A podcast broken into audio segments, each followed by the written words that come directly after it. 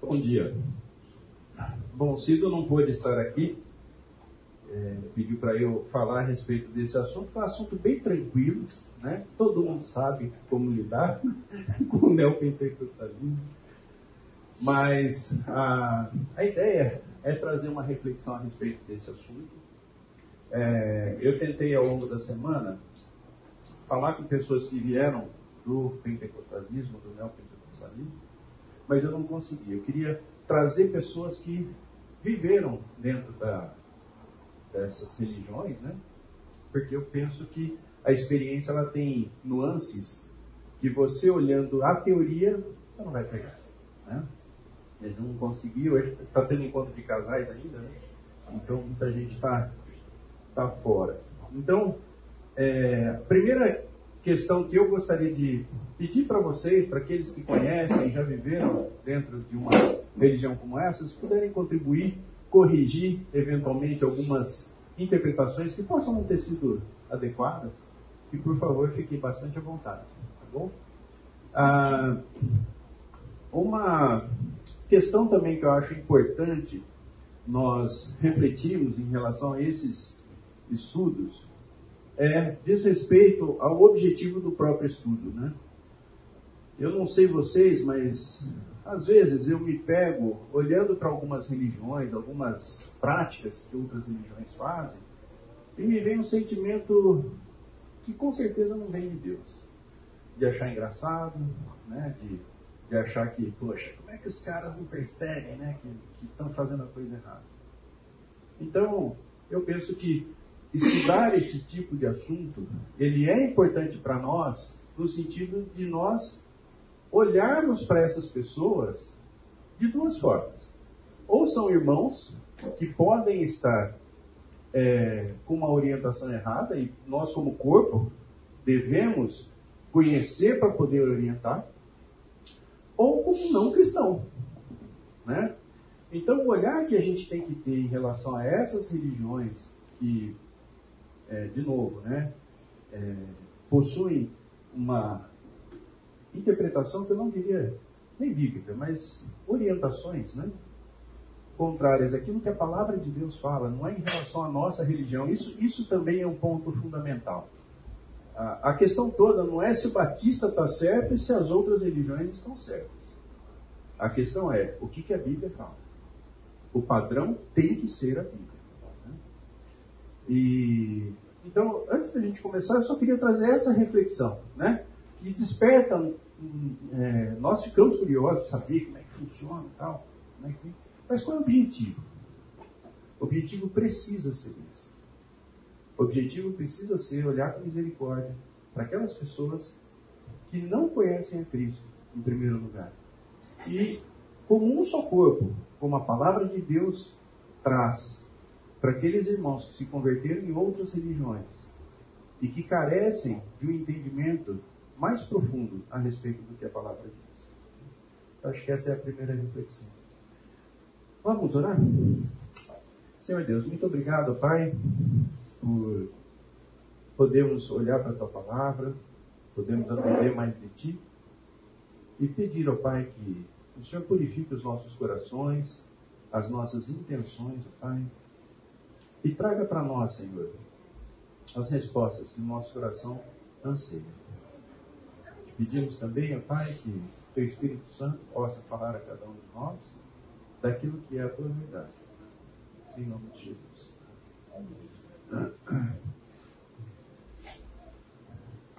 Ok? Então, essa é a primeira reflexão. E nós vamos falar aqui Primeiro, a respeito do pentecostalismo. Eles dão umas engasgadas. Quais são as denominações pentecostais? Né? Assembleia de Deus, Igreja Metodista, Wesleyana, Igreja do Evangelho Quadrangular, Igreja Evangélica, O Brasil para Cristo, Igreja Pentecostal, Deus é Amor, Congregação Cristã do Brasil, Igreja Casa da Bênção e Igreja de Deus no Brasil. São algumas, não são todas, mas essas são consideradas igrejas pentecostais. Né?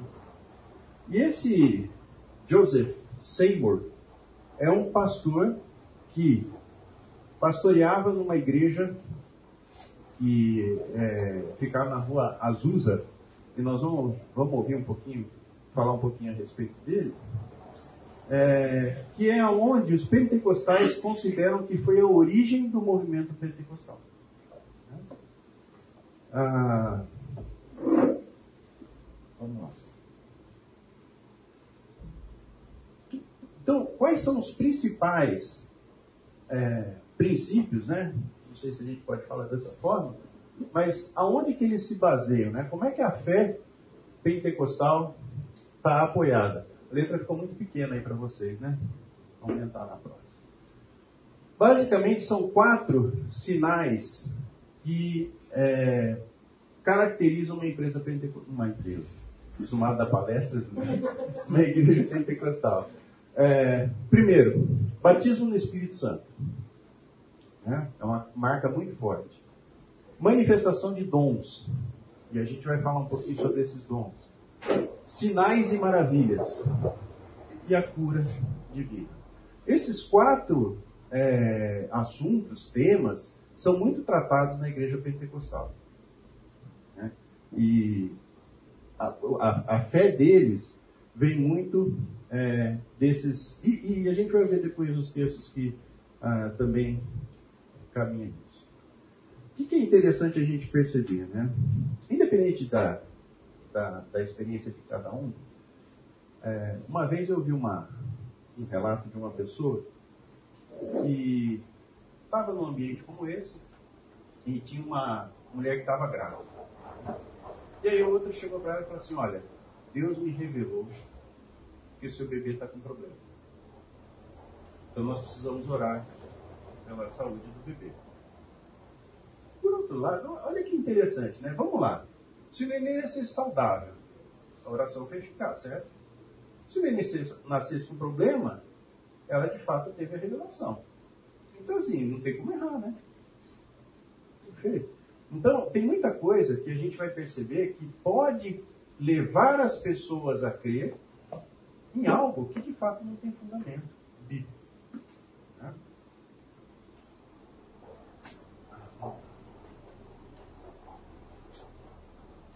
Quais são os textos que, é, que eles utilizam para a justificativa do batismo no Espírito Santo? Antes disso, deixa eu só colocar para vocês o que, que é, a fé deles defende. Eles defendem que existem dois, duas etapas na vida do cristão.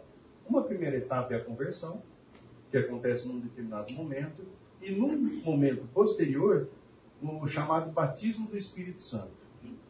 E para que isso pudesse, a base que eles utilizam para isso, é o que aconteceu em Pentecostes, que está relatado em Atos 2. Então, se nós abrirmos a Bíblia lá em Atos 2, de 1, Atos 2, 1, 47.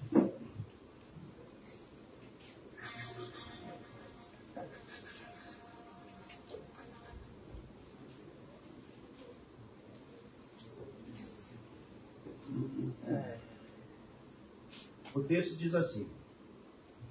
Eu vou ler, pessoal, só por causa da gravação, tá bom? Ao cumprir-se o dia de Pentecostes, estavam todos reunidos no mesmo lugar. De repente, veio do céu um som, como de um vento impetuoso, e encheu toda a casa onde estavam assentados.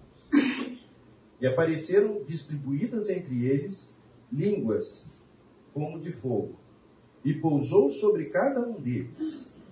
Todos ficaram cheios do Espírito Santo e passaram a falar em outras línguas segundo o Espírito, lhes concedia que falassem. Ora, estavam habitando em Jerusalém judeus, homens piedosos, vindo de todas as nações debaixo do céu. Quando, pois, se fez ouvir aquela voz, afluiu a multidão que se possuiu de perplexidade, porquanto cada um os ouvia falar na sua própria língua. Estavam, pois, atônitos e se admiravam, dizendo: Vede, não são, porventura, galileus todos esses que aí estão falando? E como os ouvimos falar, cada um em nossa própria língua materna? Somos partos, medos, elamitas e os naturais da Mesopotâmia, Judéia, Capadócia, Ponto e Ásia, da Frígia, da Panfilha, do Egito e das regiões da Líbia, nas, imediações de Cirene e romanos, que aqui residem, tanto judeus como prosélitos, cretenses e arábios. Como ouvimos falar em nossas próprias línguas as grandezas de Deus, todos atônitos e perplexos interpelavam uns aos outros. Que quer dizer isso? Outros, porém, zombando, diziam: estão embriagados. Então, esse é o principal texto que os pentecostais utilizam para defender que existem dois batismos. Dois batismos não. Existem dois momentos na vida do crente. Um primeiro momento, a conversão, e um segundo momento, o batismo no Espírito Santo. Com base nesse texto e também com base em é, Atos 8, de 4 a 17.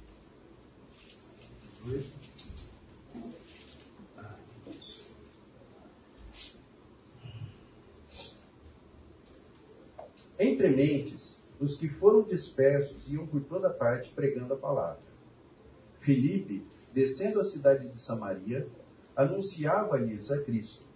As multidões atendiam unânimes às coisas que Filipe dizia, ouvindo-as e vendo os sinais que ele operava.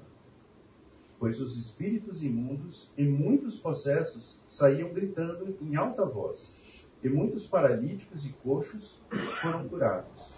E houve grande alegria naquela cidade. Ora, havia certo homem chamado Simão, que ali praticava a mágica, iludindo o povo de Samaria, insinuando ser ele de grande vulto, ao qual todos davam ouvidos, do menor ao maior, dizendo: Esse homem é o poder de Deus, chamado o grande poder aderiam a ele porque havia muito, muito os iludira com as mágicas. Quando, porém, deram crédito a Filipe, os que, os que evangelizava a respeito do reino de Deus e do nome de Jesus Cristo, iam sendo batizados, assim homens como mulheres.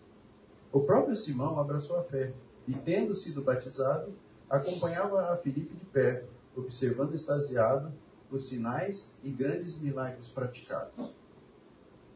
Ouvindo os apóstolos que estavam em Jerusalém, que Samaria recebera a palavra de Deus, enviaram-lhe Pedro e João, os quais, descendo para lá, oraram por eles para que recebessem o Espírito Santo, porquanto não havia ainda descido sobre nenhum deles, mas somente haviam sido batizados em nome do Senhor Jesus. Então impunham as mãos e recebiam estes o Espírito Santo. Vou ler até aqui, acho que já dá para ter uma ideia do contexto. Né? Então esses dois textos, eles mostram que é, existiu a conversão e no momento posterior houve o que eles chamam de batismo do Espírito Santo. São esses dois textos que eles utilizam para justificar aquilo que eles defendem. Bom, como que a gente lida com esses dois assuntos?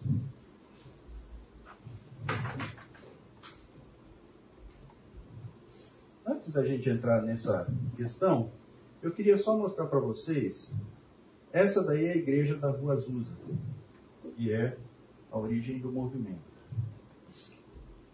E tem um pequeno filme, é um documentário, na verdade, que fala a respeito dessa dessa, desse dia que eles consideram como o dia que o movimento iniciou. Eu vou colocar aqui, rapidinho, só para gente. Vai entrar YouTube, então vai vir propaganda, espero que não seja sobre.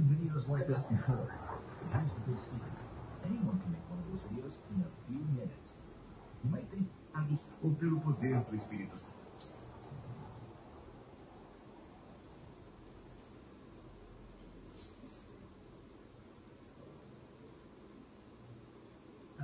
Para os luteranos, o endereço era Wittenberg University, Para os wesleyaninos e metodistas, era Aldersgate, em Londres. Para os pentecostais e carismáticos, a Rua Azusa 312 será o endereço mais famoso do mundo.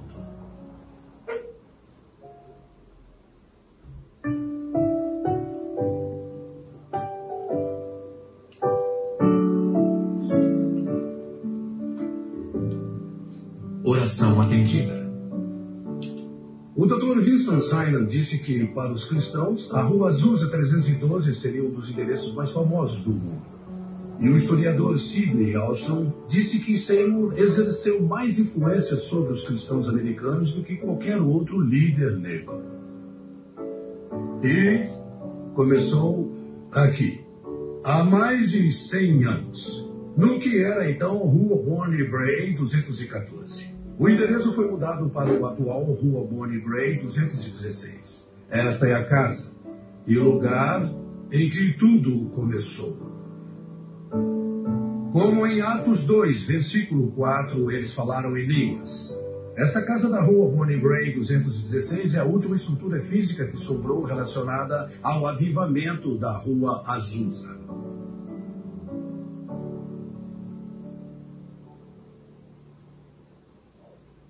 Os encontros noturnos das orações de Seymour continuaram enquanto o espírito surgia e ia embora.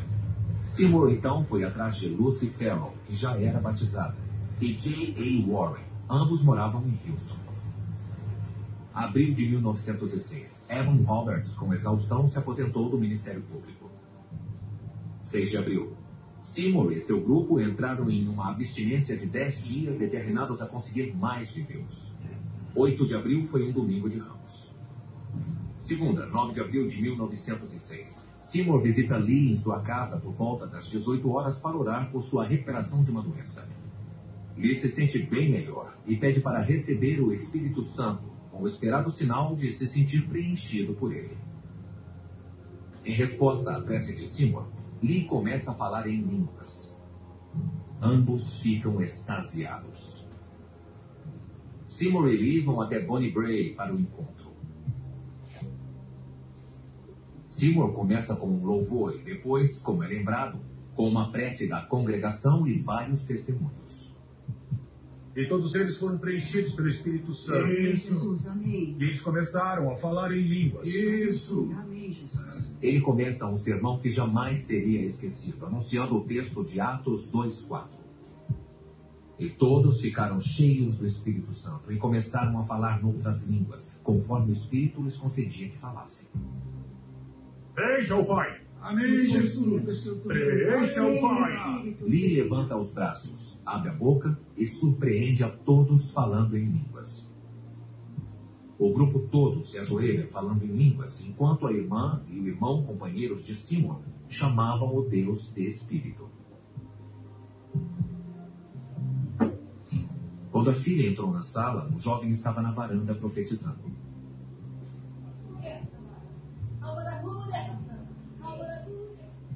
Ginny Evans Moore, que morava na casa da frente, começou a falar em línguas. Ginny não sabia tocar piano, mas preenchida com o espírito, ela tocava lindamente. E com uma linda voz, incrivelmente cantou em seis línguas estrangeiras, com interpretação. Esses dons, de línguas, de cantar e tocar, continuaram até o fim de sua vida. Aquele piano está na casa de Bonnie Bray até hoje. Esse é um documentário feito por, pelos é, pentecostais, em celebração aí aos 100 anos né, da,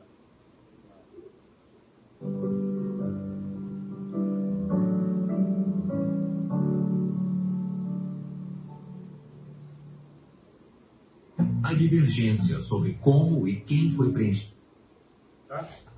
Então esse é, é, um documentário, depois se vocês quiserem é, olhar mais detalhes, é, falar a respeito desse dia, que é o dia considerado o início do movimento pentecostal. A gente pode perceber que existem pontos semelhantes com aquilo que aconteceu em Pentecostes, certo? Existem semelhanças, né? A oração, o falar em línguas, né? Uma série de questões voltadas a isso. Como que a gente pode é, compatibilizar essas duas coisas. Né? O, Pentecostes está relatado na palavra de Deus. Então, existem várias é, interpretações daquilo que aconteceu em Pentecostes. Agora, também é verdade que existe um, um problema aqui. Né? Quando você olha a doutrina, a gente percebe que existem dois tipos de cristãos. O não cristão, está colocado lá. O cristão que não é batizado pelo Espírito Santo. E o, batiz... e o cristão que é batizado pelo Espírito Santo. Criando como se fosse uma segunda categoria de cristãos. E é muito interessante porque alguns relatos que eu obtive de pessoas que frequentaram igrejas como essa, isso é, é, é extremamente valorizado na, na comunidade deles. É, é, é, basicamente a primeira pergunta quando você conhece alguém da própria comunidade. Né? Você já foi batizado pelo Espírito Santo? Né? Então isso é algo que eles valorizam de fato é, bastante na fé que eles, que eles têm. Agora vamos pegar um texto em 1 Coríntios 12, versículo 28 a 30.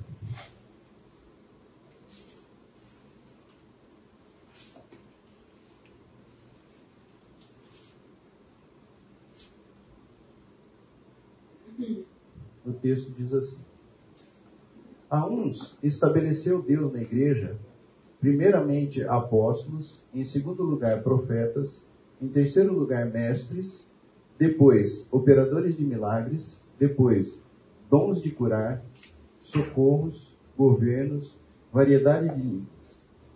Porventura, são todos apóstolos? Ou todos profetas? São todos mestres? Ou operadores de milagres? Têm todos os dons de curar? Falam todos em outras línguas? Interpretam-nas todos? Entretanto, procurai com zelo os melhores dons. O que, que esse texto traz para nós? Primeiro, que nem todo mundo terá todos os dons, certo? Porque a resposta, essa pergunta na verdade é uma pergunta retórica, e a resposta é não. Inclusive no texto original, quando você é, busca o texto original, a resposta está intrínseca na pergunta e a resposta é não. Então, a primeira questão é: nem todos falarão em línguas de acordo com o que o texto fala. É um dom e esse dom não será para todos. Então já temos um problema aí, né? Porque se todo mundo vai ser batizado no Espírito Santo e vai falar em línguas, você tem um problema a partir daí. Ah, e tem outro é, texto também, em 1 Coríntios 12, 21, que diz assim, ó. Não podem os olhos dizer à mão, não precisamos de ti, nem ainda a cabeça aos pés, não preciso de vós. Pelo contrário, os membros do corpo que se parecem ser mais fracos são necessários. E os que nos parecem menos dignos no corpo, a este damos muito maior honra. Também é, que em nós não são decorosos, revestimos de especial honra. Né? Então, a, o que o texto diz é que todos têm valor diante de Deus. Não existe uma casta de cristãos que são mais valorizados do que outros. Então você começa a ter algumas questões relacionadas a, a isso. Também é verdade que o texto, e acho importante a gente falar a respeito disso, em 1 Coríntios 14, 18, Paulo diz o seguinte: Dou graças a Deus porque falo em outras línguas, mais do que todos vós. Contudo, prefiro falar na igreja cinco palavras com o meu entendimento para instruir os outros a falar dez mil palavras em outra língua. Então, por que, eu acho importante a gente falar sobre isso? Porque isso, de fato, está registrado nas Escrituras. O falar em línguas, né, existem algumas questões relacionadas a isso, mas está registrado na Bíblia. E a gente não pode é, fugir ou deixar de entender que esses textos estão lá. Até porque, se nós formos lembrar no início que o nosso objetivo é ou esclarecer irmãos que pertencem ao mesmo corpo de Cristo a respeito das verdades bíblicas, ou levar o evangelho para aqueles que não são convertidos, nós precisamos entender que esses textos estão aqui na Bíblia e que a gente precisa entendê-los e saber como lidar com esses assuntos. Então vamos lá. Olha o contexto de Pentecostes. Né? Como é que a gente. Pois não. É interessante para complementar o que você está falando. Olha. Aqui, 1 Coríntios 14 fala sobre a, a excelência do dom de profecia, por exemplo, acima do dom de língua, Sim, sim. de outros dons. Né? Aham. Então, essa ênfase não é um negócio assim, 100% bíblico. Exato, exato. É, e tem uma, uma questão também, né, Paulo, que é, o próprio Paulo diz para a gente buscar os dons é, melhor, mais excelentes. Né? E, e qual é o critério? Né? Não é aquele que te promove. O critério é aquele que edifica a igreja. Então vai terão momentos em que o servir dentro da igreja será mais importante do que outros dons. Por quê? Porque aquela é a necessidade da igreja. Né? Pois não, Du? O início lá, então, na Rua Azusa, eu, no documentário falou que eram línguas, assim, normais, não eram línguas dos anjos. Então, é isso, o começo do movimento não eram com línguas não identificadas. Não. E, e- mas na verdade, do lado do documentário também, eles falam que a música que, a- que aquela moça tocou, ela foi interpretada. Mas as outras línguas, eles não trazem essa informação. E no próprio vídeo você vê as pessoas falando de- em outras línguas, né? Então, assim, é, esse é um ponto também do que você tocou que, que é muito importante. O que, que é de fato o dom de línguas? né? Se você for olhar em Pentecostes, eles entendiam na sua própria língua. Então não era uma língua é, que ninguém entendia. Era uma língua conhecida. Mas existem outros textos na Bíblia que dão margem para, é, inclusive se utiliza aquele texto que fala dos gemidos inexprimíveis. Né? Então, é, e aqui mesmo nesse texto que a gente acabou de ler, que Paulo fala a respeito disso. Ele prefere cinco palavras que são entendidas do que palavras que não são entendidas. Então, esse é um ponto de fato que a gente precisa ter um certo aprofundamento para poder entender. Agora, o que eu acho importante é a gente olhar para Pentecostes dentro de um contexto mais amplo da história. E ah, o, o texto que a gente precisa ler é João 14, 16 e 17.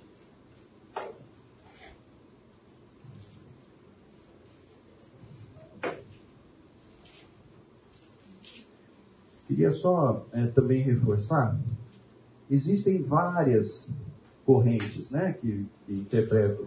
Essa foi a corrente que eu entendi ser ah, mais coerente com o todo da Bíblia, tá certo? Mas existem outras correntes que falam de um- uma outra é.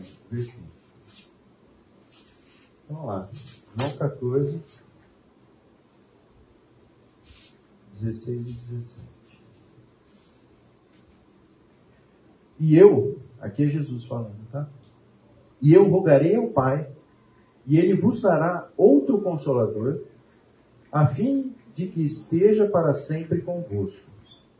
O Espírito da Verdade, que o mundo não pode receber, porque não o vê, nem conhece, é, nem conhece. Vós o conheceis, porque ele habita convosco e estará em vós. Tá? Quem que é o primeiro consolador? O próprio Jesus Cristo, certo? A partir da esperança que existe na salvação pela obra que ele é, fez na cruz. O segundo consolador é o Espírito Santo. Então, o próprio Jesus diz que o Espírito Santo será enviado, que ele rogará ao Pai e que o Espírito virá como um consolador. Segura essa informação. João 16, é, de 7 a 15. Mas eu vos digo a verdade: convém-vos que eu vá, porque se eu não for, o Consolador não virá para vós outros. Se, porém, eu for, eu vou-lo enviarei.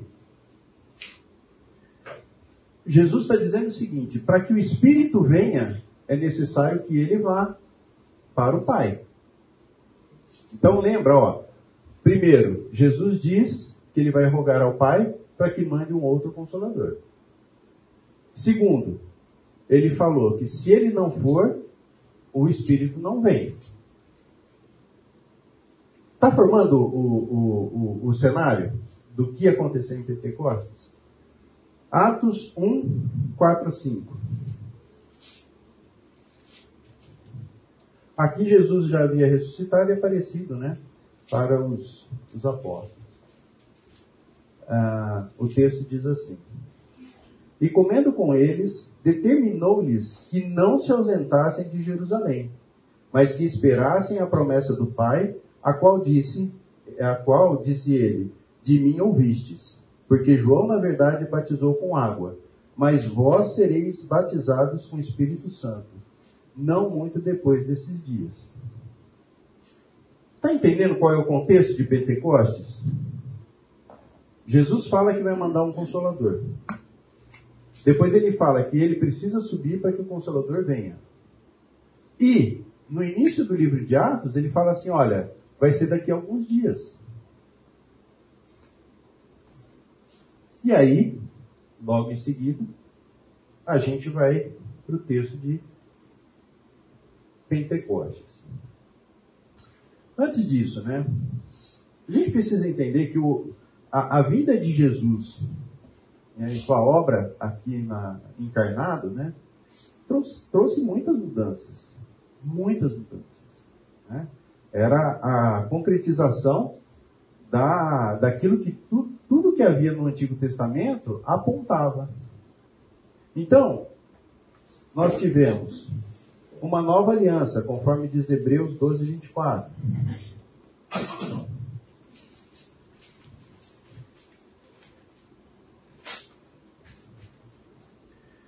E é Jesus o mediador da nova aliança, e ao que é, sangue da aspersão, que fala coisas superiores ao que fala o próprio Abel. Então, nova aliança. Segundo, novos mandamentos. João 13, um exemplo, né? João 13, 34.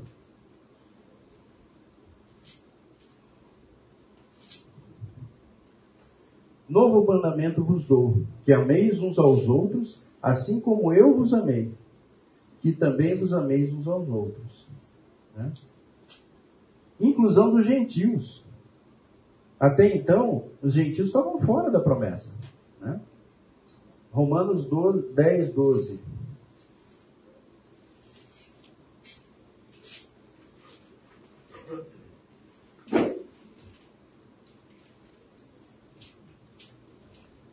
Pois não há distinção entre judeu e grego, uma vez que o, que o mesmo é o Senhor de todos, rico para com todos os que invocam. Então, são uma série de. Ah, e a atuação do Espírito Santo, né? Efésios 5,18.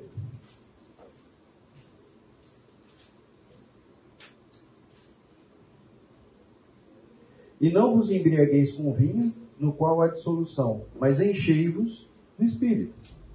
Então percebe que existem uma série de mudanças acontecendo na humanidade, e esse é o ponto máximo da história da humanidade, é a vinda de Jesus Cristo ao mundo, e que muita coisa estava mudando. Então, como que a gente explica Pentecostes? Né? O que, que aconteceu naquele momento? É, nesse livro aqui, que é Teologia Sistemática, ele trouxe um gráfico que eu achei bastante interessante ele explica da seguinte maneira: como que o Espírito Santo atuava no Antigo Testamento? Ele atuava de maneira pontual, ele não habitava a terra. Então, pessoas eram cheias do Espírito em situações específicas e a partir daí desenvolviam a obra de Deus. A atuação do Espírito ela era pontual, com um objetivo próprio, com um, um propósito específico. Jesus é pregado na cruz. Sobe. O Espírito Santo vem para a terra. E a partir daqui, a partir do Pentecostes, então a atuação do Espírito se modifica. Então, esse autor que está colocado na, na teologia sistemática, ele diz o seguinte: Pentecostes foi um evento que ocorreu num momento específico da história, em que o Espírito Santo estava numa transição de uma atuação que era pontual para uma atuação em que ele passa a habitar cada um dos crentes. Eu penso que essa é, é, é, uma, é uma interpretação bastante coerente com o todo da Bíblia. Né? Vamos lá para o texto de Pentecostes, que eu acho que vale a pena a gente olhar. É, Atos 2.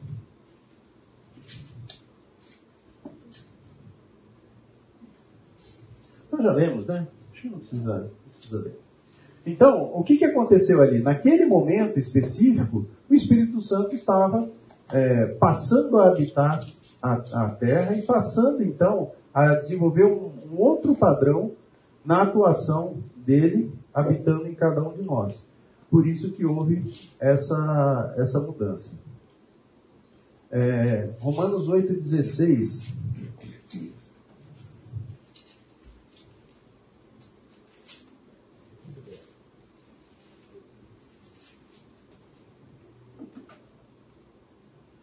É, só para a gente reforçar o conceito. O próprio Espírito testifica com o nosso Espírito que somos filhos de Deus. Ora, se somos filhos, somos também herdeiros, herdeiros de Deus e co-herdeiros com Cristo. Se com Ele sofremos, também com Ele seremos glorificados. Então você pode perceber que os textos bíblicos apoiam a ideia de que o Espírito Santo habita em nós. É uma mudança na forma de atuação do Espírito Santo. Isso explica Pentecostes, e isso explica o, o texto de Atos 8 que é, aconteceu em Samaria também. É mais ou menos como se fosse o mesmo evento, um no meio dos judeus e o outro no meio dos gentios. E por que que ali houve a, a presença de Pedro e João na, é, na comunidade de Samaria? Porque existia a necessidade de enxergar que os gentios também receberam o Espírito Santo. Então, por isso tem esses dois eventos colocados em Pentecostes. Perguntas? Vocês estão me olhando com uma cara de dúvida? Faz sentido, gente? O que, que, o que, que a gente precisa? A gente precisa entender aquilo que às vezes a gente defende com base na Bíblia. Né? Não adianta a gente falar assim, ah, eu acho essa história aí de línguas muito esquisita. Né? Temos que ir para a palavra, entender o que, que a palavra fala. Pois... É, lá em 1 Coríntios, é, Paulo fala da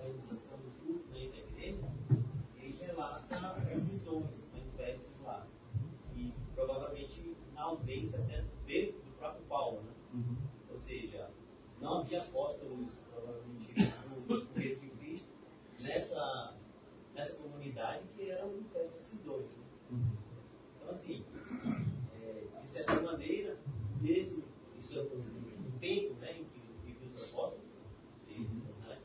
mas eram manifestos em pessoas que, que eram da comunidade cristã, não fora da presença é, mas assim, a gente tem relatos que falam a respeito disso, mas são poucos, são oito relatos na Bíblia toda. Então, às vezes, a gente também. É, é, e, e a maioria deles é, são seis relatos, de oito, seis, as pessoas recebem o Espírito Santo na conversão. Tá? Então, pois não. Depois eu passo a palavra para você. tirando a questão da, da análise do, do texto em si, né, outra coisa é a própria análise da história. Né? Quer dizer, se você manifestação de línguas, não, a gente não vê relatos da manifestação de línguas em séculos e séculos e séculos e séculos. Exato. Né? De repente aparece aqui agora, né?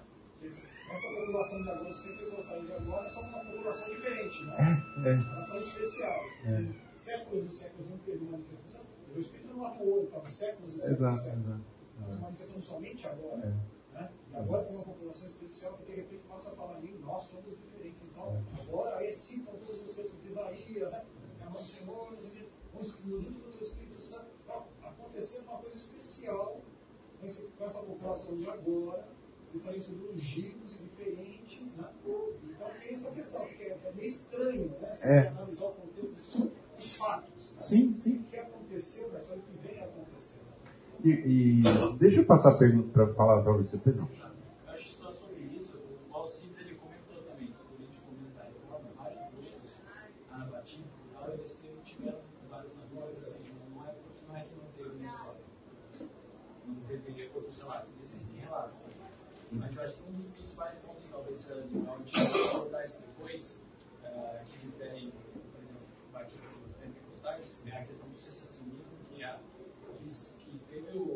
O, teve essa manifestação diferente, atuação diferente do Espírito, mas uh, será que ela para em algum momento? Como é, como é Nós vamos tratar disso logo na sequência. Que, é, que, é, que também é uma pergunta que vem pra gente, né? Assim, tá bom, houve lá em Pentecostes, mas isso, isso vem até os nossos dias, né? Por que, que nós não fomos batizados no Espírito Santo? Não é? Então são questões assim que a gente precisa aprender. De novo, gente, qual é o objetivo? Esclarecer irmãos em Cristo que eventualmente não têm ainda esse entendimento, ou converter aqueles que estão fora da palavra, estão fora da promessa. Tá bom? Vamos fazer um intervalinho? Bom, alguns, é, algumas questões que é, foram comentadas no intervalo. Primeiro, quem está tocando é Josimar Bianchi. Não sei se vocês conhecem. É um músico, muito bom. Gosto muito dele. Segundo, a questão da atuação do Espírito Santo, ela ocorre no momento em que você se converte. Tá? Então, o que nós estamos discutindo é um segundo evento na vida do cristão, aonde, é, teoricamente, o Espírito Santo passaria a habitar o, o, o cristão. E isso não é, não é o que a Bíblia traz para nós. Né? É, existem vários meios já onde eu, eu, sei, eu, eu, participei por algum tempo em, em Assembleia de Deus. Legal. E lá eles falavam que assim, uh, na conversão, segundo o Espírito da Bíblia, o batismo é mais um nível de poder, com dons e tal. Uhum. Então, é, acho que tem, uma, tem essa nuance. Mas, mas você vê que é, é curioso, né? Você fala assim, né? Não, e ótimo, é muito legal a gente ter essa visão. É o que eu falei, né? O, o, o bacana é quando você consegue é, combinar aquilo que você está pregando com a experiência que você tenha vivido. Né? Então, Esse batismo vem com um dom. É, é exato. O dom vem como Jesus. É, é. É, mas então, é, pegando essa ideia ali, eu, minha família tem um pouco desse convívio pentecostal, né? E é bem isso, é um passo a mais. Entendeu? Você sobe um degrau. Uhum. Dali para frente tem mais poder. É que é aquilo que a gente mostrou, né? Que cria uma casta especial de cristãos. Que isso é visto também na Igreja Católica, né, gente? Você tem lá, né? Você tem os, os, os leigos, né? Depois você tem o, os padres, arcebispos e tal. E vai criando categoria. Mas não é. Essa hierarquia é deturpada porque o cristão tem que ser anular e não crescer. Ele não tem, ele não tem que crescer em espiritualidade na verdade, ele se anulando é que ele, ele tem mais da atuação do Espírito na vida. Exatamente. E não é, se colocar numa hierarquia espiritual. E a gente precisa saber, entender o seguinte, né? Nós sabemos bem como é que funciona a natureza pecaminosa, não sabemos? Orgulho, né? A gente lida com isso. Em qualquer ambiente, batista, seja lá. Mas é exatamente essa questão que o Paulo está tratando, querido exatamente isso. A igreja está manifestando os dons, uhum. e as pessoas que estão lá manifestando os dons estão tá se achando melhor do que o outro. Ele tem que exaltar para dizer, você acha que o dom tal é melhor do que o dom tal? É. Está fazendo exatamente essa exaltação, porque isso existe lá na igreja e ele está combatendo essa questão do orgulho, né? Sim. Dos dons. Então deveria, deveria ter os dons sem orgulho. Sim, sim. E mais, né, quando a gente lê também no texto que fala que todos os dons são importantes, que a gente funciona como um corpo, né? então não, não, tem muito sentido isso. Não é o que a Bíblia traz para nós como plano de Deus para as nossas vidas. Mas, eu queria só fazer uma colocação. Eu acho que é importante a gente não.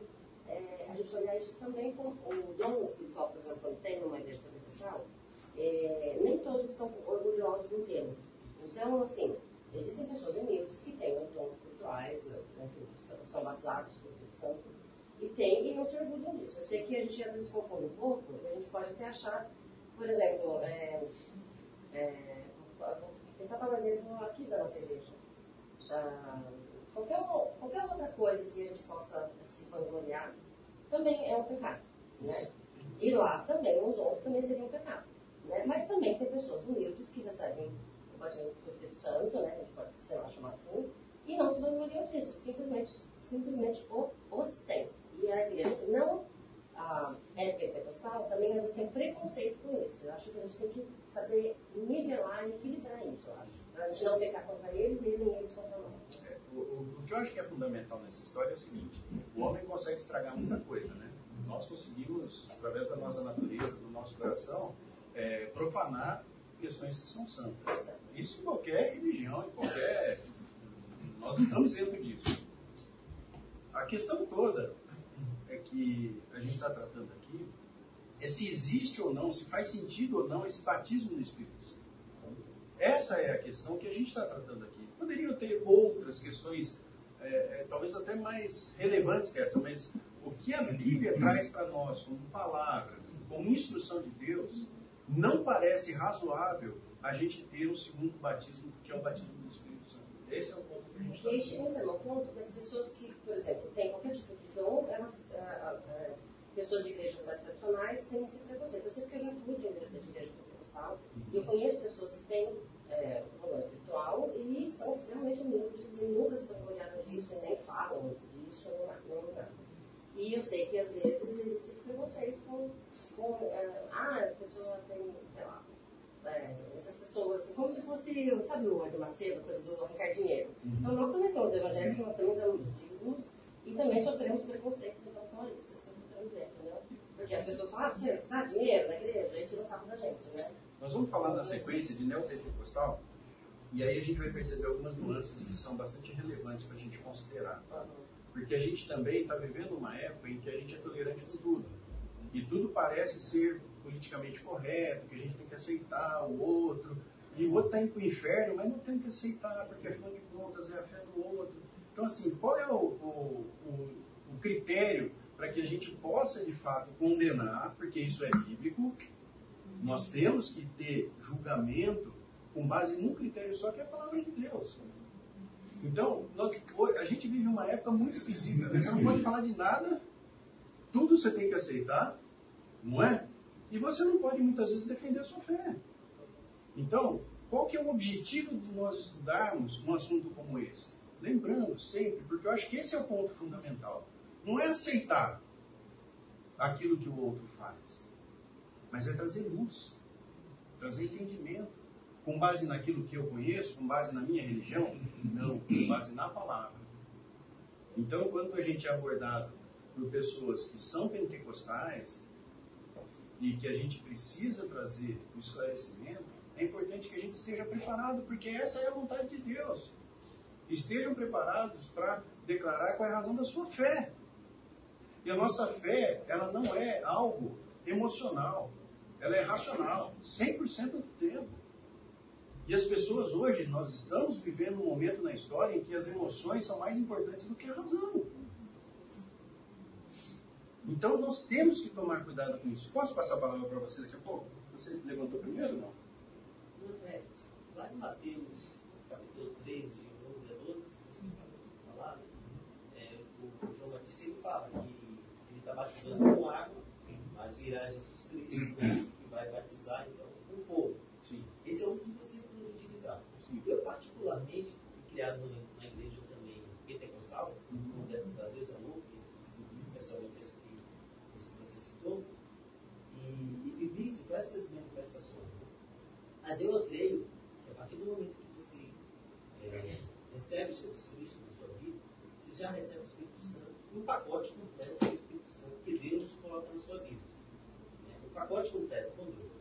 E, a questão de buscar dons, é, como Paulo mesmo estimula como Coríntios, está nesse desenvolvimento. Você já recebeu, Deus já te entregou, você agora vai desenvolver os seus talentos. Como Jesus Cristo colocou, né? Ele dá os talentos e você vai ter que utilizar e ser cobrado por todos eles. É, eu acredito que dá muita ênfase é, a- em alguns ministérios aí a busca desses, desse dom, né, como um foco. E Paulo, Paulo já fala em, em Coríntios, não, você tem que buscar o supremo que é o amor, você tem que buscar o, o supremo, você tem que buscar a excelência, não nessas questões de, do- dos dons que é Então, é, mas eles acabam indo. Então, assim, eu enxergo, particularmente, vindo dos dois ministérios, de que é, se, nós, fôssemos- se Paulo estivesse hoje aqui, conosco, ele daria uma carta de Coríntios para passar para a igreja pentecostal uma carta de Romanos para passar para as batistas. Eu acho que seria mais ou menos isso que ele faria hoje no texto atual. Concordo. É, como o doutor Daniel falou, né, a questão do contexto que estava bem um pouco no momento. Né? Então, lá no Pentecostes, é o momento que estavam chegando muitas pessoas de muitos lugares, com idiomas diferentes. Então, quando os apóstolos passaram a falar em línguas, esse é o entendimento. Era para que as pessoas entendessem. Então, tinha um contexto, uma motivação para se falar em línguas ali. Então, se está chegando um francês aqui e ele não fala português, seria importante que alguém falasse francês para ele entender o evangelho. Né? Seria importante que ele falar em russo. Né? Aquele contexto. Ah, a gente tem que tomar cuidado para não ser cético. Né? Como a Paulinha falou, a gente tem uma, uma formação mais tradicional e acaba achando que não existe certas coisas. Né? Pode existir, a gente tem que respeitar. A questão que eu entendo é que tudo que está na palavra de Deus tem um objetivo. Então, para que uma pessoa daqui vai se levantar e falar uma coisa que eu não tenho a menor ideia do que ele está falando? Está falando para quem? E qual é o objetivo? Ah, tem algumas situações que vão falar assim, mas vai ter um outro que vai levantar e vai interpretar aquilo que ele está falando. Qual é o contexto, qual é o objetivo verdadeiro disso? Não seria mais prudente falar então em português o que está querendo dizer? Né? Então, é, a gente tem que muito né, ter a humildade de entender o que está no coração nosso e depois no coração da pessoa, para respeitar essas diferenças. O segundo ponto que você também falou é o seguinte, mas é importante a gente ter o conhecimento para defender a nossa posição, porque hoje em dia as coisas estão muito esquisitas. Então, de fato, nós estamos numa escola bíblica dominical para buscar conhecimento, e isso é um conhecimento muito importante, são coisas do nosso dia, do nosso contexto. Mas a gente também não pode esquecer que a gente tem que defender a palavra de Deus, mas o conhecimento do Espírito Santo. E com não amor, né? entrar numa batalha com um interlocutor, e sim colocar o seu posicionamento, mas em última instância, um pastor muito querido ele falou assim: olha, você prega o evangelho, mas se a pessoa aceitar, tá bom para você? Segue a sua vida. Você vai vir para Jesus no momento que você entender que não está bom para você. E se, se você é do Senhor, em algum momento da sua vida, o Espírito Santo vai te incomodar. Então, nesse momento, eu estou apresentando a palavra do Senhor para você. Não quero te convencer de nada. O Espírito Santo vai te convencer. O que, eu, que eu chamo a atenção, assim, com relação a todo esse assunto, é que nós te- temos que estar preparados. Esse é o ponto. Né? Quantas vezes você já trouxe uma palavra a alguém e isso despertou nela um, um entendimento completamente diferente daquilo que estava é, no entendimento dela? Quem fez isso foi você? Não, foi o Espírito Santo. Mas ele te usou. E para que o Espírito Santo nos utilize, use, é, é, a gente tem que estudar, nós temos que, que entender aquilo que está na palavra de Deus. né? E, então eu acho que essa que é a, a grande mensagem de uma aula como essa. Né? Não é para desenvolver preconceito, não é para desenvolver piadinha, seja lá o que for, é respeito. Mas a gente precisa saber. Quando alguém abre para você e fala assim, então me explica aqui o que aconteceu lá em Pentecostes. E você não faz a menor ideia do que aconteceu. Não faz a menor ideia do porquê que aquilo aconteceu naquele momento específico da história. Isso não está de acordo com aquilo que Deus espera de? Então é nesse sentido. Acho que até é o contrário mesmo. Acho que está deve usar essa, essa visão menos você coloca aqui essa aula, porque eu acho interessante. É, eu, já, eu já sofri preconceito aqui dentro da igreja, em alguma situação, de contar uma situação que aconteceu comigo, e pessoas chegam mensagem e falam, gente, estão tirando sal da palavra de Deus, não é de mim, né? E assim, então eu sei que tem muita gente que dentro desconhece o assunto e fala sem saber, né? Isso é muito conhecimento triste. muito raso. Né? É. A gente tem que. Pois não. Uma colocação. É, essa, isso que você está falando é uma coisa importante, mas a gente ter em mente o seguinte, e dentro do corpo que nós vivemos aqui, tem pessoas que têm diferentes graus de maturidade espiritual. É, e quando a gente se depara com uma situação como essa, essa, tem duas posições que a gente pode tomar. Ou a gente ficar magoado com a situação e ficar de bico com a pessoa e me separar. Ou a gente pedir sabedoria para Deus para lidar com essa situação. E orar por aquele irmão que tem que amadurecer, precisa amadurecer. Então, É, é, é a gente tem que tomar cuidado para dentro do corpo de Cristo, que é um corpo que tem que ter um elo no amor. O diabo está louco para dividir a gente em toda e qualquer situação. Nós vamos cair ou não conforme a nossa posição diante de Deus, diante do mundo. Não, vamos, vamos ser claros. Aqui está reunido um bando de pecador. Ponto.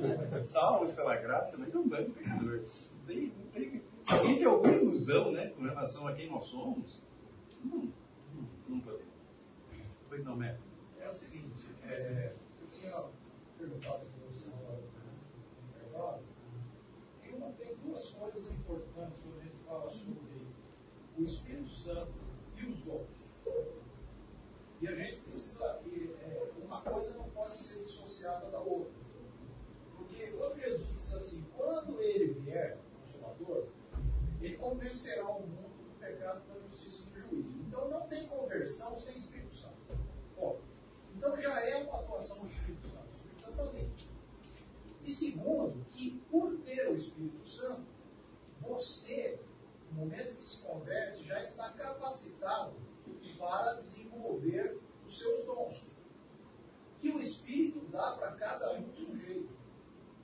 Isso que essa palavra. Ele distribui segundo o desejo dele. Então, é por quê? Nós somos um corpo. Exatamente. E isso é para a edificação da igreja. O dom do Espírito Santo não é para atuar no mundo. Isso precisa, precisa deixar bem focado. O dom do Espírito Santo é para a edificação e crescimento do corpo. Né? Então, é, muitas manifestações que não são é, manifestação do Espírito Santo, é, que eventualmente pode aparecer dentro da igreja, a gente precisa ter muito discernimento para isso. O dom é para a edificação da igreja. E a edificação da igreja, ela visa crescimento, é, glória, honra e louvor a Deus. É isso aí. A gente precisa sempre focar nisso. É isso aí. Excelente.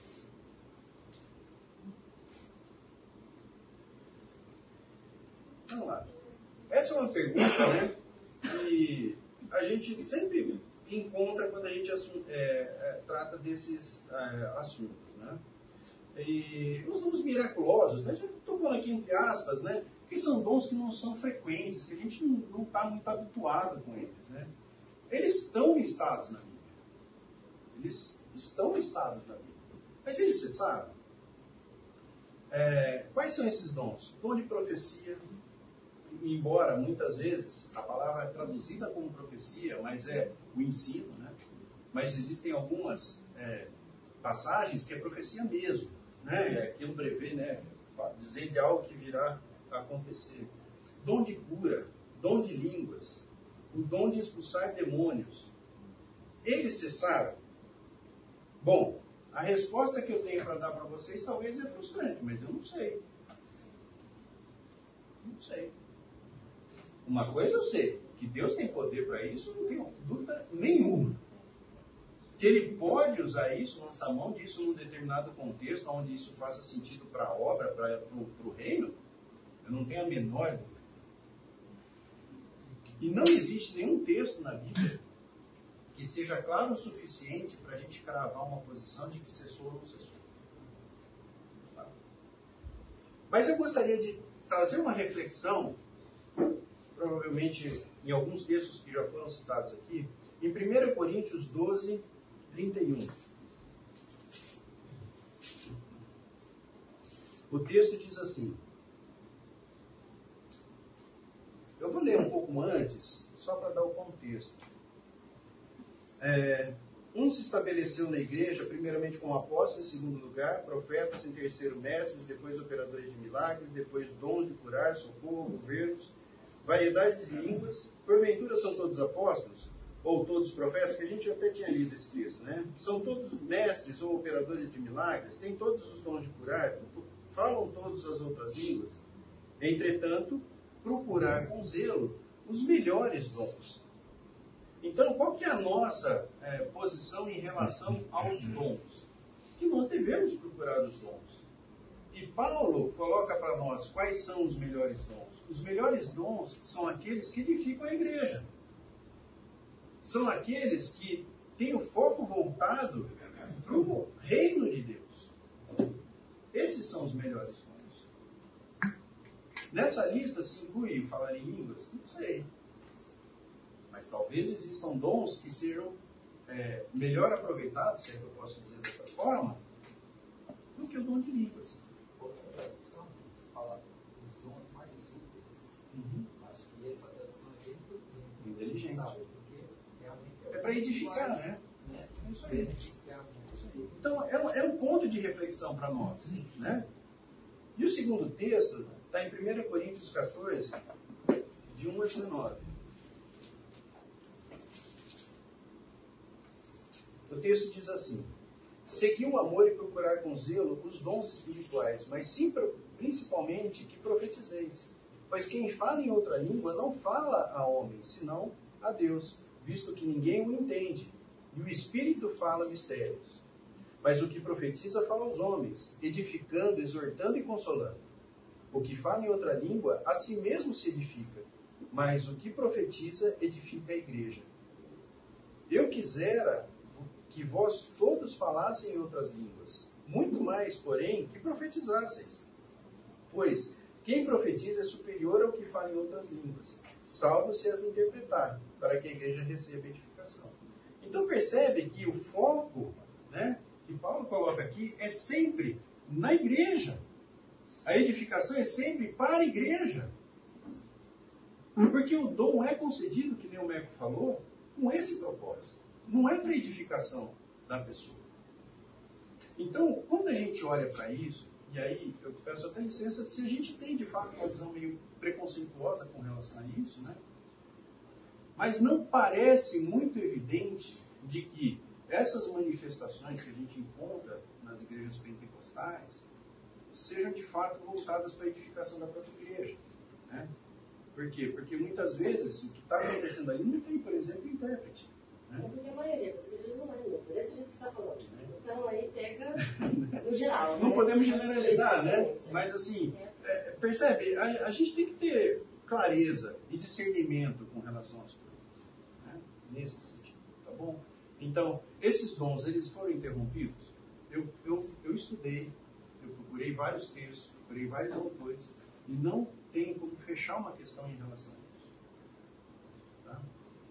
Mas eu acho que a gente tem que ter é, conceitos que estão apoiando a nossa fé.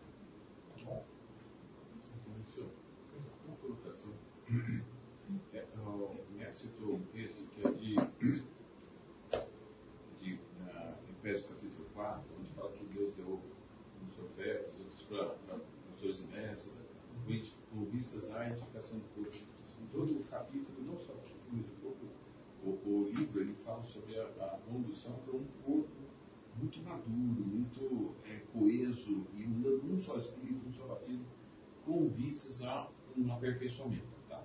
Esse aperfeiçoamento não é para tornar-nos um gueto em nós aqui só. Sim? Esse corpo é um corpo que seja brilho, que seja referência, sal luz, no meio de uma terra Que leve a firme, palavra, fértil, né? E as igrejas, na época Paulo escrevia, que, que os outros apóstolos escreveram, eram igrejas totalmente missionárias. Uma finalidade de vivermos não é para vivermos um gueto, e sim uma expansão do. Então, isso mostra que é muito menos importante as divisões, sinto muito, muito mais a unidade entre nós, misericórdia, compaixão um com o outro, para testemunharmos o amor supremo. E, né, e sem deixar de lado, né, Paulo, a questão missionária que nós todos recebemos, que é a grande comissão, e de pregar o evangelho. Essa é a nossa grande comissão. Né?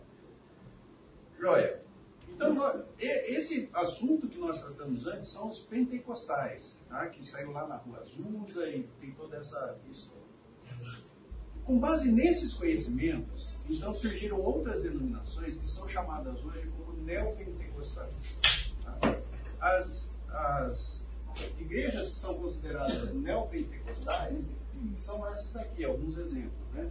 Igreja Universal do Reino de Deus, Igreja Internacional da Graça de Deus, Renascer em Cristo, Igreja Batista Nacional, Igreja Fonte da Vida, é, Igreja Mundial do Poder de Deus e Comunidade Evangélica Sara Nossa Terra. Tá? São exemplos de neopentecostalismo. E lembrando sempre o seguinte, eles nasceram, eles beberam da mesma água que os pentecos- pentecostais. Tá? Bom, que eles defendem?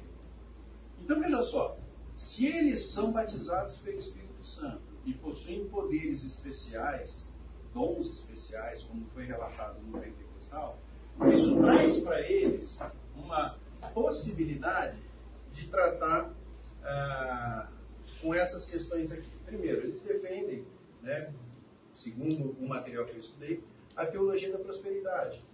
Né? O que é a teologia da prosperidade? O crente tem o direito de pedir a Deus e Deus atenderá conforme a medida da fé do pedindo. Principalmente em relação à saúde e prosperidade. Deus tem a obrigação de atender porque ele prometeu. Então está amarrado a essa promessa. Então, na base da teologia da prosperidade, aí aqueles que participaram de igrejas com essa característica podem confirmar de novo, né? Eu estou lendo um livro, não, não vivi lá. É, então, esse é um perigo, né? De focar sempre na prosperidade, focar sempre no sucesso. Ah, embora eu não tenha vivido numa igreja neopentecostal, aliás, eu me converti em 86 nessa igreja. Qualquer coisa fora daqui, não conheço. Ah, a Débora, minha esposa, trabalha com pessoas que são é, membros da Igreja Universal. Né? E o que ela tem para falar da maioria das pessoas que trabalham com ela, pelo menos aqueles que são mais sérios, é um excelente testemunho. Ela já pôde perguntar objetivamente para algumas pessoas a respeito de Cristo, e a consciência da salvação em Cristo ela é clara, cristalina. Eu acho importante que a gente saiba disso. Né? E o testemunho é muito, muito bom. Mas esbarra nesses problemas. É, talvez como você falou, se for falar aqui na Batista, a gente tem um monte de problema. Lá eles têm um monte de problema também. Tá? Mas a gente precisa entender isso. O que mais que eles defendem? Eles defendem que existem palavras de fé. Então, em palavras como eu recebo, né? é, estou curado, eu tomo posse, então é muito engraçado, porque a Débora fala que em reuniões de, de vendas, eles trabalham com vendas, né, com corretagem de imóveis. Então, às vezes, o, o diretor lá fala assim: então, pessoal, olha, nós vamos vender é, 10 unidades desse apartamento. Aí começa: eu recebo! tá. Então, que é bem assim. Tá? Então, eles, eles acreditam né, que essas palavras trazem poder. Né? Olha, eu, eu é, tomo posse, né? a figura dos líderes da igreja. Né? Eles são considerados com a mesma autoridade dos titulares bíblicos. E são blindados porque eles defendem que o ungido do Senhor não pode ser tocado. Então você não pode questionar um líder da igreja neopentecostal. Oi? É. E a gente percebe que o problema não é só lá, né? Existem outras religiões também que o triunfalismo. Né? O Cristo voltará quando a igreja exercer poder. Portanto, o crente deve assumir posições proeminentes para que seja instalado o reino de Deus na terra. A ênfase na batalha espiritual. Acreditam na hierarquia demoníaca é, e fazem oração e jejum para se preparar para essas batalhas espirituais. Existe uma supervalorização, e eu não sei se, se é uma supervalorização ou se é um, um, um ceticismo da nossa parte, porque eu acho que a gente também deixa de olhar muito para esse, é, para esse batalha espiritual, que ela é real, ela é relatada na Bíblia. Né? Então, não sei se a gente pode considerar lá um exagero ou aqui um exagero. Talvez o pêndulo né, esteja lá dos opostos. Alegorias. Tudo está registrado nas Escrituras, tem aplicação direta na nossa vida hoje. Fatos são trazidos como símbolos. Promessas feitas ao povo judeu são assimilados como feitas para os cristãos hoje. Né? Então eles apropriam essas promessas e é, trazem essas promessas como pertencentes ao povo hoje. Isso é que apoia muitas vezes a teologia da prosperidade. Ah, cultos temáticos. Né? Então tem culto da família, culto da libertação, culto da prosperidade, culto da vitória. Eles têm uma série de eventos, cada um com foco específico para um desses, desses pontos. Objetos trazem, é, eles trazem né, alguns objetos é, do Antigo Testamento. Então eles trazem a água, o óleo, vestimentas, adereços, a estrela de Davi. Então é, é isso, né? Assumem como sendo para hoje promessas que foram feitas para o povo judeu. Né? E um outro ponto que é destacado pelo estudo que eu fiz, que dificilmente você ouvirá uma mensagem a respeito da volta de Cristo numa igreja pentecostal. E isso, segundo o autor que eu estudei, falar que é muito em função de que você pode viver o céu aqui. Porque, não, só, se você tem prosperidade, né? Talvez aquele, aquela musiquinha que quem é da minha idade lembra, os outros acho que vai ser novidade, né? Lembra que cantava assim? Muito dinheiro no bolso, saúde para dar e vender? Para que você precisa que Cristo volte? Dentro dessa perspectiva humanista. Então você vai ver poucas pregações voltadas para a segunda vida de Cristo. Né? Pois não. Também poucas pregações relacionadas à cruz, ao sacrifício de Jesus. Sim. E também sobre é, o quanto nós devemos nos humilhar diante de Deus para que possamos ser. É, o, o que acontece lá, né, Neco, é que assim, são sempre reuniões temáticas, então, culto da família. Aí fala um monte de coisa lá da família, traz uma palavra, né, eventualmente e tal. Mas o foco de fato é a vida aqui na Terra. O, vamos dizer, o que de fato é valorizado é aquilo que você pode conquistar aqui, agora. E esse é um, um problema né, muito, muito maior. A gente está quase terminando. Eu queria que a gente abrisse em Salmo 119, 18.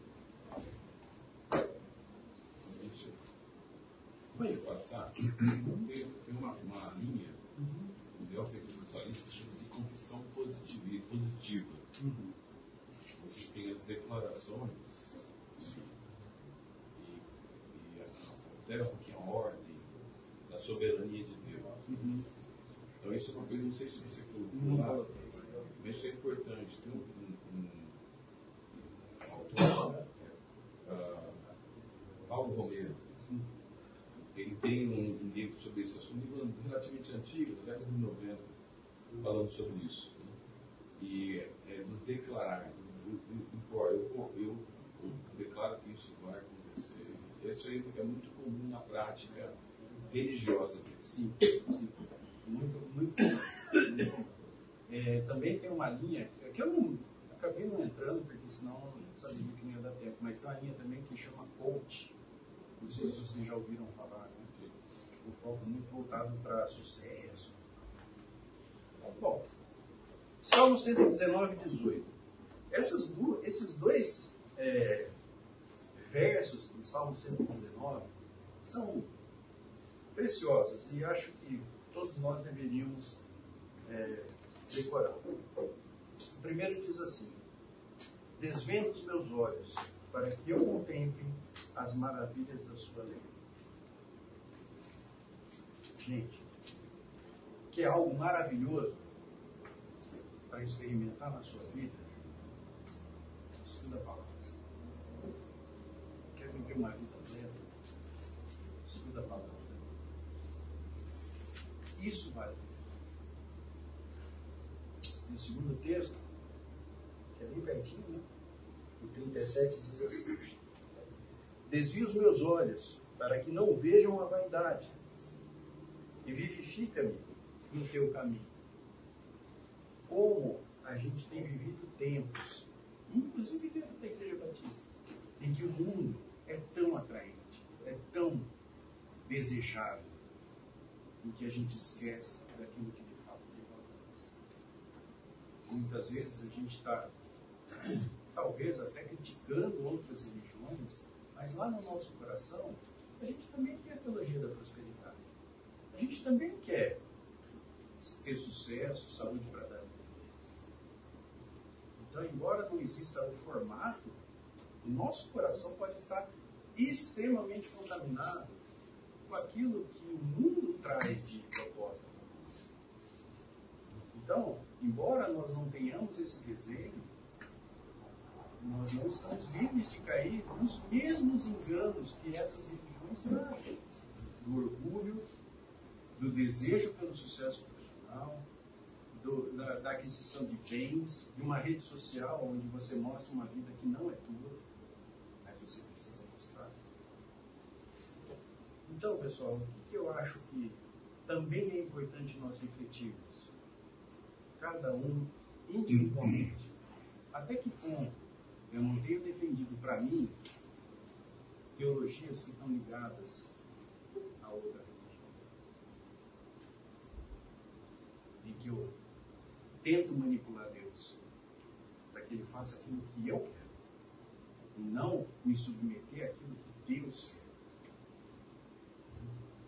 Então, é que esses dois versículos possam ecoar no nosso coração. E eu queria ler essa última mensagem, que eu não vou ler nem lá e nem aqui. Aqui.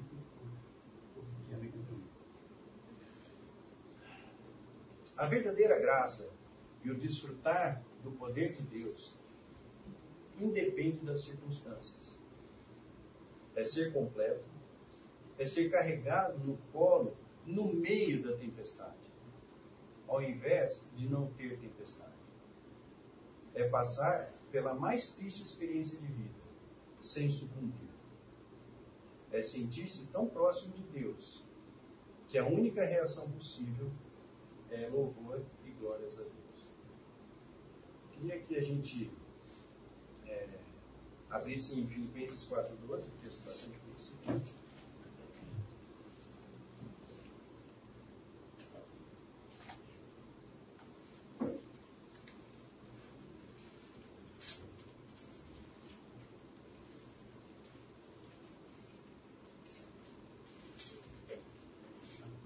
O texto diz assim: Estar humilhado, como também ser honrado de tudo e em todas as circunstâncias.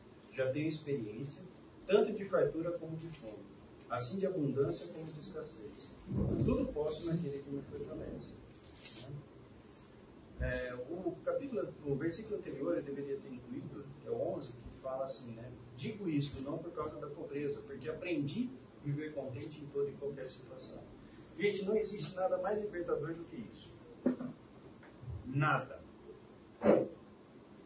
você desfrutar da presença, da misericórdia e da graça de Deus em qualquer situação. E Hebreus 2,4.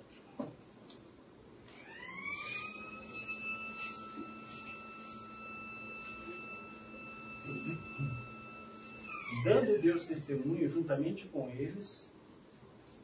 É, é isso mesmo? Hebreus 2,4 dando Deus testemunho juntamente com eles, por sinais, prodígios e vários milagres, e por distribuições do Espírito Santo, segundo a sua vontade. Ou seja, a distribuição de dons é de acordo com a vontade de Deus. E Ele vai fazer isso, nós não somos Se você tiver que sair, não tem problema, mas eu queria só ler um trechinho desse livro. Não sei quantos de vocês já leram, Carta de um Diabo para seu aprendiz do C.S. Lewis. Quem não leu ainda, é um livro. Ele é um livro assim, tem muito conteúdo, mas ele é, se eu posso dizer assim, né, divertidíssimo. Eu queria ler um trechinho aqui bem rápido, que fala muito dessa última questão que a gente tratou. Então, na carta número é, 28, ele diz assim, ó. É, o ato da perseverança é muito difícil para essas criaturas.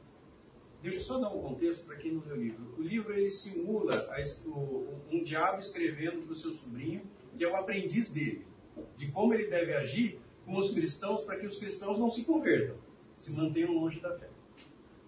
É, o ato da perseverança é muito difícil para essas criaturas. A rotina cheia de adversidades, a gradual decomposição dos amores e esperanças da juventude, o silencioso desespero, quase nunca percebido como dor, de sempre superar as tentações crônicas com que nós repetidamente nos derrotamos, a insipidez que criamos em suas vidas e o ressentimento inexprimível que eles sentem em relação a ela, nossa obra, tudo isso proporciona uma excelente oportunidade para destruir as almas pela, pela exaustão. Se, por outro lado, a meia-idade for uma época próspera, ficaremos ainda mais fortes. Prosperidade faz com que o homem fique preso ao mundo. Ele sente que está encontrando o seu lugar no mundo, quando na verdade é o mundo que encontra seu lugar nele. Sua reputação crescente, seu círculo de amizades cada vez maior, sua sensação de importância e a pressão cada vez maior do trabalho que lhe agrada e o absorve, tudo isso causa nele a sensação de estar em casa no mundo, que é exatamente o que queremos. então, é, é uma reflexão bastante interessante, né? porque coloca de uma forma até divertida, né? como que funciona essa questão do mundo, né?